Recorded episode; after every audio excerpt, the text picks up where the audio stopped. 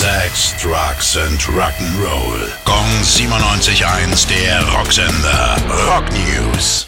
Bei einem anstehenden Punkkonzert in Florida gibt es ein sehr ungewöhnliches Preiskonzept bei den Tickets. Wer bereits gegen Corona geimpft ist, zahlt 18 Dollar. Wer keine Impfung vorweisen kann, 999 Dollar und 99 Cent. Die Veranstalter wollen damit besonders Unentschlossene davon überzeugen, sich impfen zu lassen. Bislang wurde noch keins der teuren Tickets verkauft.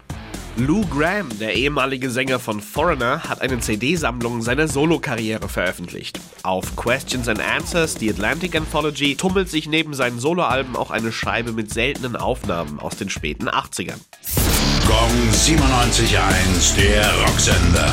Rock News. Sex, Drugs and Rock'n'Roll.